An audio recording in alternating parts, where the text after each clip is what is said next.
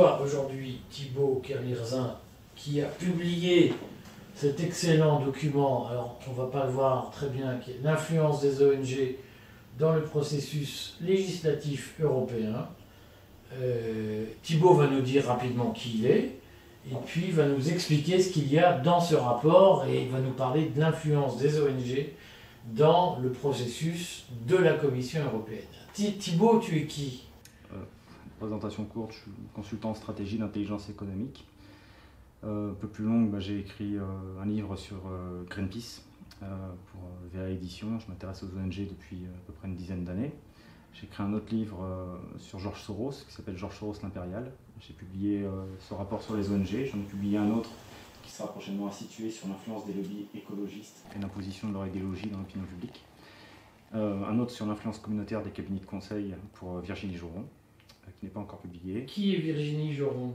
C'est une eurodéputée du groupe RN qui est à la pointe sur la question du Great Reset et notamment des effets secondaires du, du dit vaccin Covid.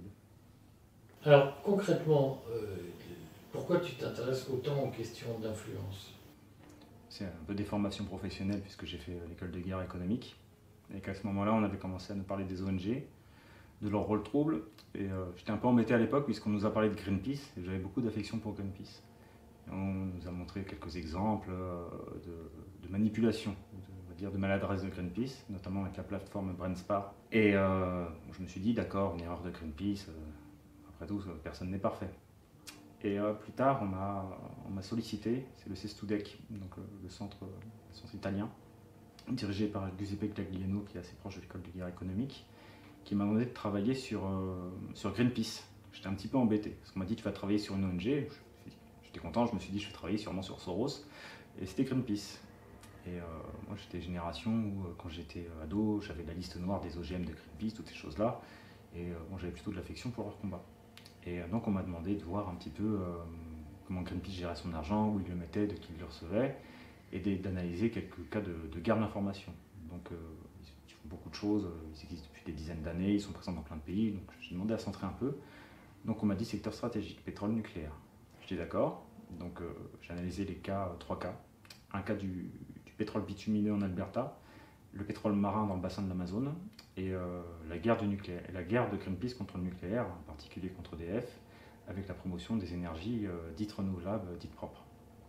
Et euh, c'est à partir de là que j'ai vu que le, bas, le bas blessait vraiment. C'est-à-dire bah, C'est-à-dire qu'ils reçoivent des dons, ils disent qu'ils ne reçoivent pas de dons de la part d'entreprises, ce qui est vrai.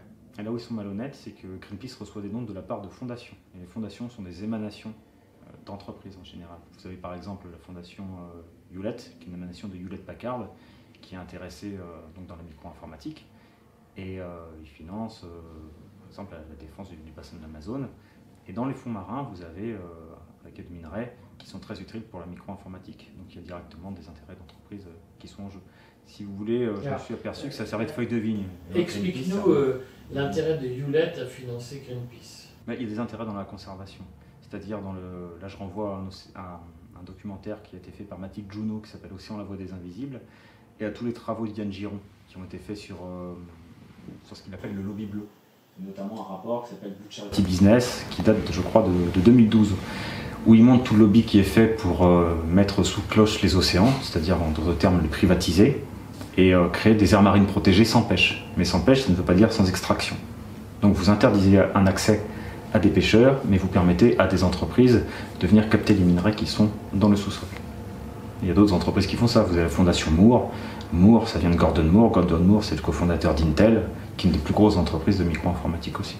Il y a vraiment des, porosités à ce niveau-là. C'est juste que quand on met en avant une fondation, on n'a pas toujours conscience que c'est la feuille de vigne d'intérêt économique. Sachant que ces fondations permettent de défiscaliser les, contributions qu'on leur donne.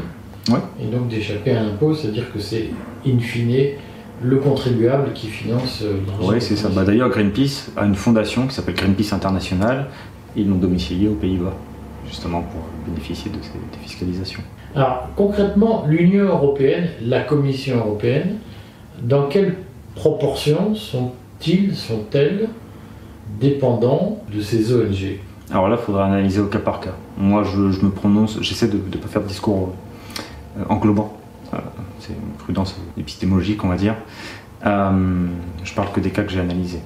Je dirais qu'en termes de, chiffres, les ONG représentent, en termes d'entités de, lobbying, puisqu'il y a un registre de transparence des entités de lobbying auprès de la Commission européenne, du Parlement européen et autres, et vous pouvez le trouver sur le site de la Commission européenne, les ONG, sur plus de 12 000 entités, représentent à peu près entre 23 et 25 C'est-à-dire il y a plus de 3400 ONG, si vous voulez. Ensuite, pour voir l'influence. Euh, Donc il y a 3400 ONG qui, au jour le jour, influencent les décisions de la Commission européenne. Potentiellement. Parce que euh, l'ONG, ça peut être la petite, la petite asso euh, qui comprend trois pays entendus, jusqu'à la Fondation Gates. J'ai aussi découvert avec surprise quand j'ai fait mon rapport que le forum de Davos, donc le World Economic Forum, est enregistré en tant qu'ONG dans le registre de transparence de la Commission européenne. Et que D'ailleurs, c'est une petite. On, va, va pas dire une manipulation, on ne va pas leur prêter cette intention. Mais euh, au début de mon rapport, j'ai vu, je crois, 38 meetings du, Forum de Davos avec la Commission européenne. Quelques semaines avant la fin de mon rapport, la fiche a disparu. Elle a réapparu ensuite, mais il n'y avait plus que 4 meetings qui étaient notés. Et je me suis dit, mais ils ont, enlevé plein de choses. Et non, puisqu'en fait, sur la, fiche euh, du registre de transparence, il y, avait un, chiffre, un identifiant qui correspondait à cette fiche du forum de Davos, et ce n'était pas le même que la fiche précédente qui comprenait 38 meetings. Donc sous le nouvel enregistrement, le nouveau numéro d'enregistrement, il n'y avait eu que 4 meetings. Mais en fait, il y en avait eu bien plus, si vous voulez. Et donc les, 34 autres qui ont été effacés, comment on explique leur effacement? Ça, j'ai pas de réponse. Ah. C'est comme euh, un think tank que j'avais analysé qui s'appelle le CEPS, donc Center for European Policy Studies. Celui-là, je l'ai analysé pour Virginie Jourou. Donc c'est le think tank qui est le plus influent au niveau européen en termes de meeting avec les personnalités qui comprend à l'intérieur. Euh, il y avait, euh, il y avait l'affiche, si vous voulez, et euh, j'ai découvert qu'il y avait, je me suis dit ça doit être pareil que pour le forum de Davos, et en effet, je suis allé sur un site qui recense tous les meetings depuis 2014, et il y avait eu bien plus de meetings que ce qui était affiché et disponible pour le public. Donc le pourquoi, on nous a appris à l'école de guerre économique à faire attention. Il y a six questions toujours. Qui, quoi, où, quand, comment, ça c'est objectif, vous pouvez trouver les données, restituer les données, et puis la mettre en forme. Exactement. Mais la question subjective, c'est pourquoi. Mhm. Et euh, si vous lui donnez, euh, si vous euh, donnez une bonne analyse des cinq premières questions objectives, c'est bien. Mais si vous vous gaufrez sur pourquoi, vous discréditez tout, votre raisonnement. Donc je suis toujours précautionneux sur le pourquoi. Si j'ai pas de réponse vraiment affichée sur le pourquoi, j'évite de me prononcer. Donc pourquoi ça a changé, je, ne sais pas. Peut-être un jeu, ils se sont pas enregistrés à temps, c'est le forum de Davos quand même, l'autre c'est un gros think tank. Je sais pas, j'ai pas trop d'informations là-dessus. Alors concrètement, donc aujourd'hui, quelles sont les ONG qui influencent le plus la Commission européenne? Alors, déjà, au niveau méthodologique, euh, pour vous, ceux qui regarderont la vidéo, je vous invite à vous reporter à un site qui a été fondé par Transparency International et qui est financé notamment par les réseaux Soros, donc ça m'a été bien utile, qui s'appelle integritywatch.eu. Integritywatch.eu. Et tout attaché il recense euh, tous les meetings des différentes entités, c'est-à-dire vous avez les cabinets de conseil, les entreprises, donc il y a plein de sous-catégories, je ne vais pas entrer dans les, détails, les ONG, ce qui comprend ONG, ça comprend réseau, plateforme, ça j'entends dans le détail, les think tanks, avec les institutions universitaires, les organisations religieuses qui sont peu nombreuses, et les structures parapubliques. Par exemple, Gavi, l'Alliance des vaccins qui a été cofondée euh, par le Forum de Davos et par Gates, est dans les structures parapubliques. Si tu me permets, le Gavi a été fondé par Bill Gates à, l'occasion d'un forum en 2000. Davos. Exactement. En 2015 de mémoire. C'est plus vieux que ça. Euh, je crois que c'est la CEPI qui est en 2015. CEPI c'est 2015, tu as raison. Ouais, et c'est Gavi qui remonte à 2000. Voilà, donc structure parapublique, c'est l'entité de catégorie 6. Et il recense, c'est dynamique, hein. c'est un site qui est très dynamique, c'est-à-dire vous pouvez cliquer sur telle ou telle catégorie, ça fait changer les classements. Mais euh, ce site présente les top 10 des rencontres qui ont lieu avec, le, euh, avec la Commission européenne, donc sur, sur, les différents thèmes. Mais toutes catégories confondues, de, mémoire, mais ça change peut-être euh, maintenant, qui a été, vous avez la Fondation Gates, vous avez la Fondation Soros, vous avez WWF, vous avez des diverses coalitions d'ONG, ONG par exemple le G10, le Green 10, ça, dépend, ça dépend des sujets. Ce qui est surprenant, c'est que par exemple la Fondation Gates, qui n'a pas de bureau bruxellois. Parce que des ONG qui font l'effort d'avoir un bureau bruxellois. Soros, c'est OZEPI par exemple, c'est bureau bruxellois. Euh, la fondation Gates est arrivée euh, première en termes de meeting avec la Commission européenne sur trois domaines, c'est-à-dire euh, le budget, le développement recherche, sciences et innovation. Donc là, vous avez vraiment une influence. Vous avez une influence quantitative, d'autres, vous avez une influence qualitative. Là, ce sont vraiment des, méthodes différentes qu'il faut employer pour le savoir. La Fondation Ketz, vous avez des exemples clairs avec euh, la commission qui sont affichés. Par exemple, le rendez-vous de von der Leyen avec Gates pour Breakthrough Energy Catalyst, c'est-à-dire euh, comment financer des entreprises qui aident à la décarbonation à horizon 2050. Vous avez euh, d'autres types d'influences que vous pouvez voir avec ce qu'on appelle des consultations publiques. là, vous avez la Commission européenne qui a fait un très bon travail puisqu'ils ont créé un logiciel qui permet d'identifier des campagnes et ils voient s'il y a des ONG qui sont à l'origine de lobbying. Ils ont créé des logiciels, un logiciel dont le nom m'échappe mais qui est dans le rapport, euh, qui permet d'identifier des arbres de mots. C'est-à-dire s'il y a des mots différents, euh, ça regroupe et on voit que c'est la même structure de phrase. Ils ont identifié par exemple que le WWF, pour une campagne, avait réussi à regrouper 1,5 million de personnes pour, euh, pour mener une campagne en faveur, je crois, de la, de la reforestation de mémoire. Et quel peut être l'intérêt, puisqu'on va provisoirement écarté Bill Gates ou euh, euh, Soros, le WWF qui dans l'esprit du public apparaît comme plus neutre, quel peut être son... Ah, vas-y, explique-nous en quoi non, pas, le WWF est un organe militant de la mondialisation. Pour moi, il n'est pas militant que de la mondialisation. Si vous reprenez ses, euh, figures fondatrices, c'est l'eugénisme en fait. Le WWF, c'est-à-dire... alors globalement, ça va être une réduction passive, plus ou moins active de la démographie. C'était c'était un, peu un truc d'époque. Vous savez peut-être qu'il y a ce qu'on appelait l'eugénisme quarterly, donc le trimestriel d'eugénisme. En 1969, du jour au lendemain, du jour au lendemain d'un numéro à l'autre, c'est devenu la biologie sociale. Alors qu'avant, ça s'appelait trimestriel d'eugénisme. Ça a été monté notamment par des gens, vous avez des cadres dedans qui sont euh, ma fille de Moonbatten, qui vous laissera incarner un virus pour réduire la population mondiale. Alors, vous aviez. Euh, préciser pour le grand public qui est Philippe de Moonbatten Oui, c'était le mari d'Elisabeth II d'Elisabeth II. Vous aviez un Huxley. Donc ce qu'on appelle le prince Philippe. Oui, le prince Philippe. Vous aviez euh, un Huxley, alors je ne me rappelle jamais, c'est Julien ou Thomas, qui était, euh, qui était premier président de l'UNESCO aussi. Oui, il me semble. Oui, Thomas c'était un grand-père. Euh, Julien Huxley, donc, qui était aussi premier président de l'UNESCO. Il me semble qu'il y avait le, le prince Bernard de Hollande, qui lui était aussi un, un revendiqué, puis un des, un des premiers patrons du Bilderberg, du groupe de Bilderberg. Et vous, avez, euh, vous aviez un Godfrey euh, Rockefeller. Donc, euh, la famille Rockefeller, je l'ai traité dans mon rapport sur l'écologie, mais énormément de, de rôle dans la question écologique ou environnementale, comme on dit aujourd'hui, mais pour moi les termes sont, sont vraiment distincts. voilà, ce sont quelques exemples. Donc ces gens-là, c'est quoi leur, leur idéologie? C'est le conservationnisme. Là on, là, on va évoluer sur l'écologie si on en parle. Euh, l'écologie, je précise que je la distingue de l'environnement. L'environnement, c'est la nature, c'est les oiseaux, c'est tout ça. L'écologie, euh, euh, c'est ce que Von Bertalanffy appelait le système général. C'est comme ça que Davos arrive de manière assez intelligente à duper les gens en liant l'écologie, le stress climatique, comme ils disent, les inégalités de genre, la, discrimination, la discrimination sexuelle ou autre, avec, avec le réchauffement, le prétendu réchauffement climatique c'est l'écologie, c'est-à-dire ce qui est dans un endroit va interagir avec, tout le reste. La définition d'un système, c'est un ensemble d'éléments d'interaction. Un ensemble, ce sont des éléments séparés. Un système, ce sont des éléments d'interaction. Et l'écologie, c'est tout ça. Donc pour moi, en fait, l'idéologie, ça concilie à la fois le business, parce qu'il y a toujours euh, beaucoup d'argent à en faire, le contrôle social, la réduction démographique, et euh, voilà en fait la politique de puissance. Qu'est-ce qu'on met sous le contrôle, l'expression de contrôle social bah, Vous voyez avec le Great Reset, vous avez euh, ce pass qui était fondé par le. À l'époque, on, en discutait encore au niveau européen. Il y avait euh, le forum de Davos et euh, la Common Project Foundation qui était fondée par la fondation Rockefeller, qui avait déjà créé ce qu'on appelle le Common Pass, qui était une application mobile du, du pass, c'est même plus du pass, c'est entre le pass sanitaire et le pass vaccinal quoi, pour voyager. C'était en quelle année? Oh, Au moment où j'ai fait le rapport, j'ai mis dedans. Donc c'était il, y a un an et demi déjà, ils en parlaient, mais ils ont commencé avant, je crois. Ils ont dû commencer en 2020. Sauf erreur de ma part, à vérifier. Voilà. Donc le contrôle social, c'est ça. C'est en fait, euh, c'est limité au maximum. Euh, c'est de la, c'est de la coercition, douce ou forte. C'est limiter la, la, capacité de mouvement, la capacité d'action euh, de, des personnes.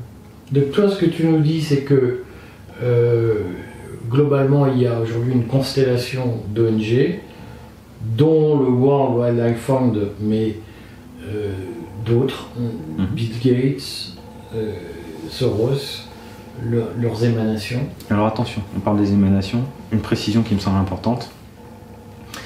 Euh, je repense à l'article de Marianne, euh, qui ont fait un dossier sur les ONG, ils n'abordent pas du tout ça. Ils parlent de, euh, des subventions européennes que touchent certaines ONG. Mais à aucun moment, ils disent par exemple que parmi les ONG, parmi les ONG qui font de l'influence, elles sont elles-mêmes financées par des plus grosses ONG. Par exemple, ce que j'ai fait dans le rapport, j'ai dit allez, on va prendre un thème. Ok, la Fondation Gates, elle arrive en premier, du top 10 présenté par Integrity Watch. Mais on va voir qui finance les 9 autres. Par exemple, sur 10 ONG, là, combien Gates en finance? Alors, c'est pas dire Gates, euh, Gates toute l'influence de Gates est là, parce qu'il y a d'autres ONG qui financent également. Mais on va prendre, euh, l'exemple de One, qui a été cofondé par Bono, euh, qui est un grand ami de George Soros, il dit c'est un géant, et qui est euh, affilié au Forum de Davos, cofondé aussi par Jamie Drummond, qui est Young Global Leader du Forum de Davos. One est notamment financé, bah, One qui est aussi un peu derrière Greta Thunberg, en soutien. One est financé, cofinancé notamment par la fondation de Soros, la fondation Gates, Facebook et la fondation Rockefeller par exemple. Donc c'est un ensemble de, de fondations. Et donc, cet ensemble de fondations, euh, concrètement, il défend l'idéologie que tu as dit, c'est-à-dire contrôle social, réduction de la population. Alors pas toutes, hein. Euh, des idéologies multiples, ça dépend des, euh, fondations. Toutes n'ont pas le même but, ensuite il y a des branches, mais globalement c'est un but mondialiste. C'est-à-dire que s'ils disent on doit arrêter de faire des enfants parce que la population mondiale et que dans 10 ans il fera 15 degrés de plus, on va tous bouillir, je pense qu'ils vont tous s'aligner sur cette, sur cette idée-là en effet. Il peut y avoir des, des petites dissensions, mais elles vont être de degré, pas de nature. Et donc, ce- cette constellation, cette nébuleuse, influence la Commission européenne. Ouais.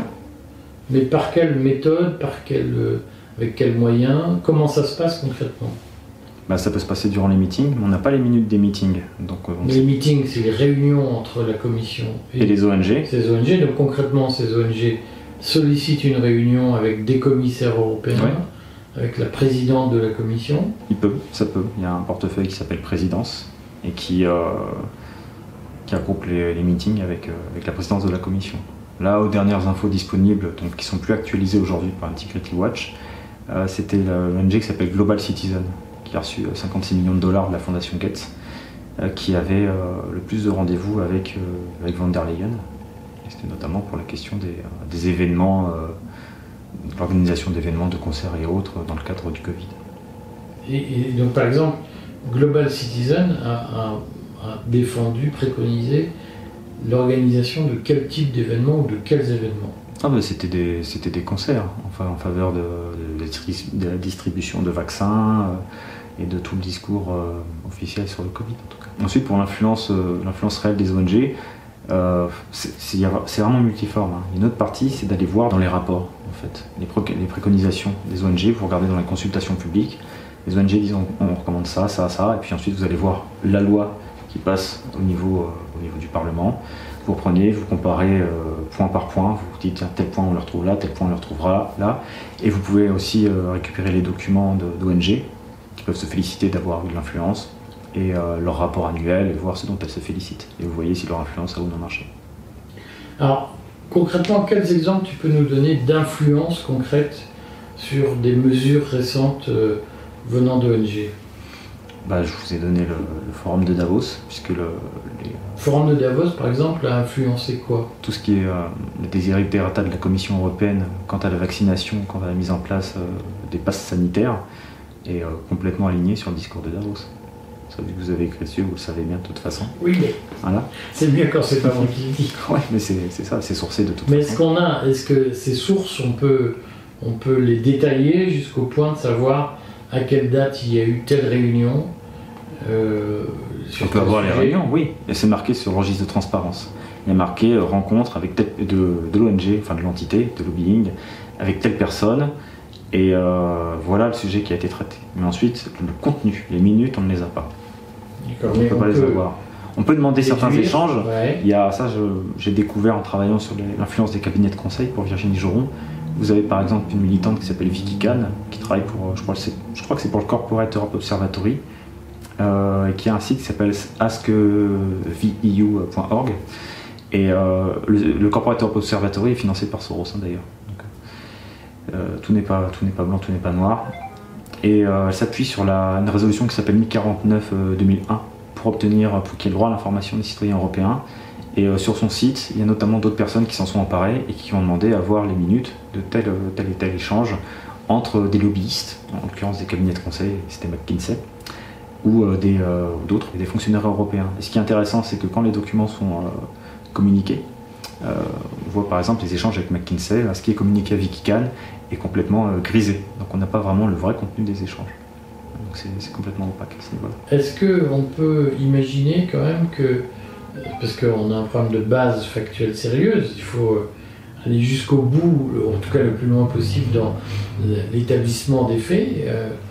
Euh, est-ce qu'on peut imaginer que euh, la Commission européenne ou les fonctionnaires de la Commission européenne sont particulièrement attentifs aux demandes, aux revendications de ces mouvements mondialistes ah Oui, ils sont globalement. Bah, on va prendre l'exemple de von der Leyen. Von der Leyen, de 2016 à 2019, elle était membre du conseil d'administration du Forum de Davos. quand il y a eu le. Alors, est-ce que c'est. Je crois que c'est l'édition 2020 du Forum de Davos. Elle a tenu tout un discours euh, sur le, sur le pacte vert pour l'Europe notamment, et euh, elle a dit tout ce qu'elle allait mettre en place. Elle, félicité, elle a félicité euh, Schwab pour son Great Reset, pour ce qu'il mettait, ce qu'il préconisait, c'était ce dont on avait besoin. Et à la fin de son discours, von der Leyen, donc, une fois qu'elle a fini son discours, il y a Schwab qui a dit, bah, vous voyez, chère Ursula, quand les gens, ne voient, les gens ne voient pas de quoi, ne comprennent pas ce que j'entends par Great Reset, je leur dirais d'aller voir le discours que vous avez tenu aujourd'hui donc ça me semble assez explicite. donc ça, il y, a des sources, on peut retrouver, puisque plein de gens qui vont regarder cette interview vont se dire je veux aller voir, ça m'intéresse. On, ils, vont, voir sur, euh, sur le site du, forum de Davos. Ou ils peuvent aller voir le, rapport, mais euh, dans la version écrite, les liens hypertextes sont sautés. Donc, euh, donc ils n'auront pas le lien. Ou je, mettrai, je, vais les remettre sur Twitter. Ouais, je vais les remettre sur mon Twitter, du coup, la vidéo. le lien, comme ça, il sera disponible. Et sinon, ils peuvent retrouver sur le. Alors, je sais pas si Davos garde les anciennes vidéos, vidéos des anciennes éditions en, ligne. Sinon, ils peuvent passer par la Webback Machine et revenir en 2020 à l'époque de l'édition du forum de Davos et puis retrouver la vidéo. Ouais. C'était un discours spécial de Van der Leyen, c'était en visio à l'époque. Donc, euh, oui, oui, c'est retrouvable, bien sûr. Concrètement, le, cette idée du Great Reset, selon toi, elle a quel impact sur la politique européenne aujourd'hui? Est-ce que la Commission européenne et 100% à fond bah oui. sur le Great Reset, ou c'est 90%, 75% Non, pour moi, c'est des, pour moi, c'est des noms différents. L'ONU, euh, c'est l'agenda 2030, euh, qui fait suite à l'agenda 21, objectif linéaire pour le développement et tous les trucs de, Maurice Strong, qui est un des mentors de Klaus Schwab d'ailleurs. Euh, ONU, c'est l'agenda 2030, Davos, c'est Great Reset, et puis Union Européenne, c'est Pacte Vert pour l'Europe. Moi, c'est trois noms différents, mais c'est globalement le même projet. Ils sont tous alignés sur, sur cette idée il y a quoi dans le pacte vert pour l'Europe? Oh, Tous les détails, euh, je me souviens pas de tous les détails. Mais, globalement euh, Globalement, euh, moi ce que je retiens plus, c'est la question de la transition énergétique.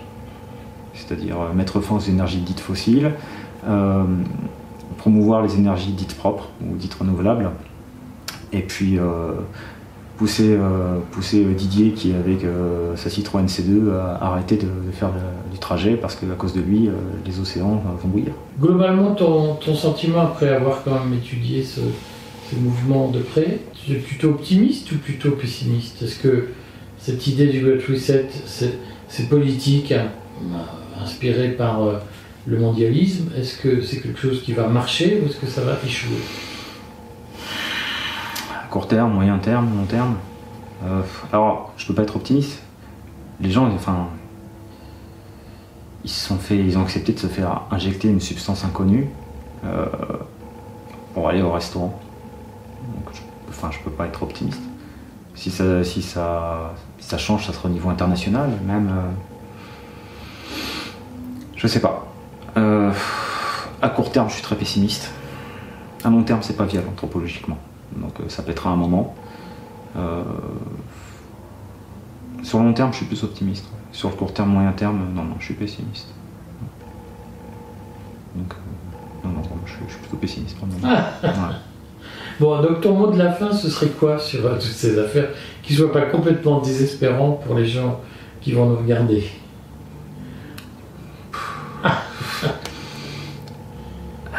Avoir un mot de la fin, quoi qu'on dise, ça change rien. On va convaincre les convaincus, le reste. Euh, tant que les frigos seront pleins, tant qu'il y aura l'électricité, tant que Netflix fonctionnera, il n'y a rien qui changera. Voilà. bon, les frigos vont être de moins en moins pleins. Donc peut-être qu'il y a des gens qui vont de plus en plus se réveiller. continuez à vous informer, préparez-vous. comme vous me préconisez, faites à votre manière sécession comme vous le pouvez autant que vous le pouvez. Protégez-vous, protégez vos proches, protégez vos enfants. Essayez de devenir résilient en termes d'autonomie énergétique. Essayez de convaincre euh, les gens avec des faits, des documents, euh, comme le dit la revue du même nom. Et euh, je dirais que c'est tout ce qu'il a à faire. Bon. Bah écoute, on te remercie. je ne suis pas sûr que tout le monde sorte heureux de ce constat pessimiste. Donc tes prochaines parutions, ce serait quoi? Alors ce que j'ai oublié de dire, c'est qu'avec un ami qui s'appelle Gregor Van der Ecken, on a fondé un site qui s'appelle Davocratie. Euh, on a déjà publié une cinquantaine d'articles sur les réseaux autour du forum de Davos. Donc on l'a mis pour l'instant en sommeil euh, en raison de nos occupations personnelles. Euh, on va le reprendre très prochainement. Donc on va le, réactiver de manière assez intensive et régulière. Pour ceux qui sont déjà allés dessus, ils savent que Gregor a créé ce qu'on appelle le panagramme, qui est en fait une, méga base de données qui, qui, agrège en fait tous les noms qu'on peut, qu'on peut mettre et qui, constitue, qui a vocation à constituer une base de données vraiment euh, gigantesque. Donc euh, pour en faire une base d'information privilégiée. Donc ça, on va continuer à le travailler, à le développer. Euh, on a un autre bouquin qui est en chantier, mais il sortira d'ici quelques mois. Donc voilà. Qui sera sur quoi ah, Ça, je ne le dis pas pour l'instant. Voilà. Mais j'aime bien écrire sur des choses qui n'ont pas été faites encore. Donc ça sera quelque chose de plus conséquent que ce que j'ai pu faire sur Greenpeace ou sur Soros. Mais euh, voilà, qui va, ça a donné de l'information. Ensuite, sur les préconisations de quoi faire, euh, d'autres personnes qui sont plus aptes que moi à faire ça. Mais euh, en tout cas, je pense qu'en termes d'information, il sera, il sera plutôt solide. C'est le prochain projet. Ben merci Thibault, et puis j'espère que tu viendras nous informer de, de, de la suite de tes publications. Avec plaisir.